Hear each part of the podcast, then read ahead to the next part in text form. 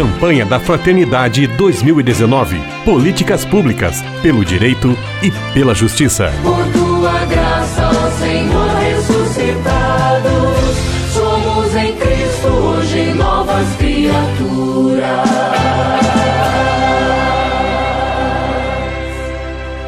Nós estamos juntos, caminhando em nossa série de entrevistas sobre a campanha da Fraternidade 2019 e estamos conversando sobre as ações e ensinamentos de Jesus como inspiração para políticas em favor da cidadania.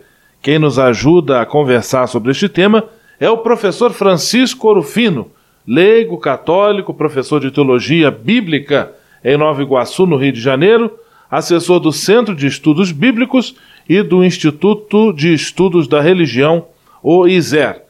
Paz e bem, professor, mais uma vez, muito obrigado pela sua disponibilidade. Eu é que agradeço o convite, estamos aqui mais uma vez, vamos conversar para que a gente possa viver em plenitude a proposta da campanha da fraternidade, fraternidades e políticas públicas. Professor, se Cristo foi tão claro em suas explicações e ações, por que temos percebido hoje considerável número de cristãos assumindo posicionamentos contrários à proposta do Evangelho? Olha, eu creio que aqui tem uma questão séria que é o nosso trabalho de evangelização. A nossa evangelização, infelizmente, não é centrada no Evangelho, não é centrada na palavra, não é centrada no Espírito, não é centrada na vivência da palavra.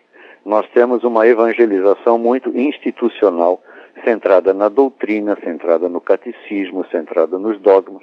Então eu creio que a, a, a, quaresma, já que a campanha da fraternidade é um período quaresmal, a quaresma deveria nos remeter à nossa origem batismal. A quaresma era o grande período de preparação de uma pessoa para assumir a proposta de Jesus através do batismo.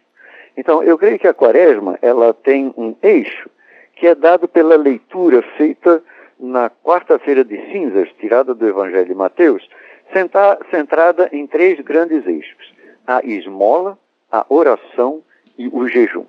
Nosso trabalho de evangelização deveria ser essas relações pedidas por esses eixos. Esmola é a partilha. Nós deveríamos fazer uma evangelização centrada na partilha. Eu creio que a questão das políticas públicas tem a ver com a lógica da partilha pedida por Jesus. E segundo, a relação com Deus através da oração.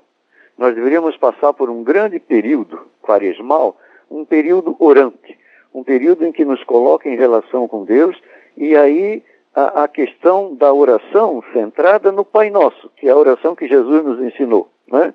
Dai-nos a cada dia o necessário, o pão necessário para viver. E o terceiro ponto é o jejum.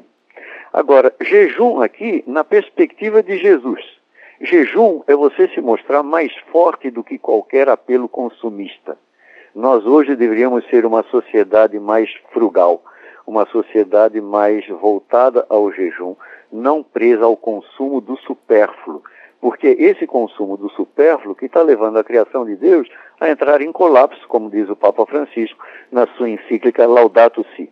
Jejum, esmola e oração. Esse é o eixo quaresmal, esse é o eixo do Evangelho de Jesus, esse deveria ser o eixo da nossa evangelização para que tivéssemos pessoas mais comprometidas com o Evangelho de Jesus. Professor Francisco Orufino, quero lhe agradecer a disposição em estar conosco, colaborando nessa iniciativa de comunicação da nossa província franciscana.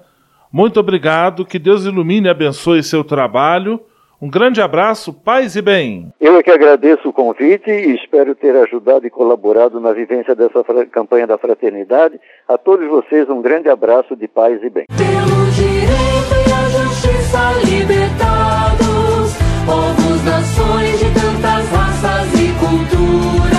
Campanha da Fraternidade 2019. Políticas públicas pelo direito e pela justiça. Por tua graça, ó Senhor, ressuscitados, somos em Cristo hoje novas criaturas.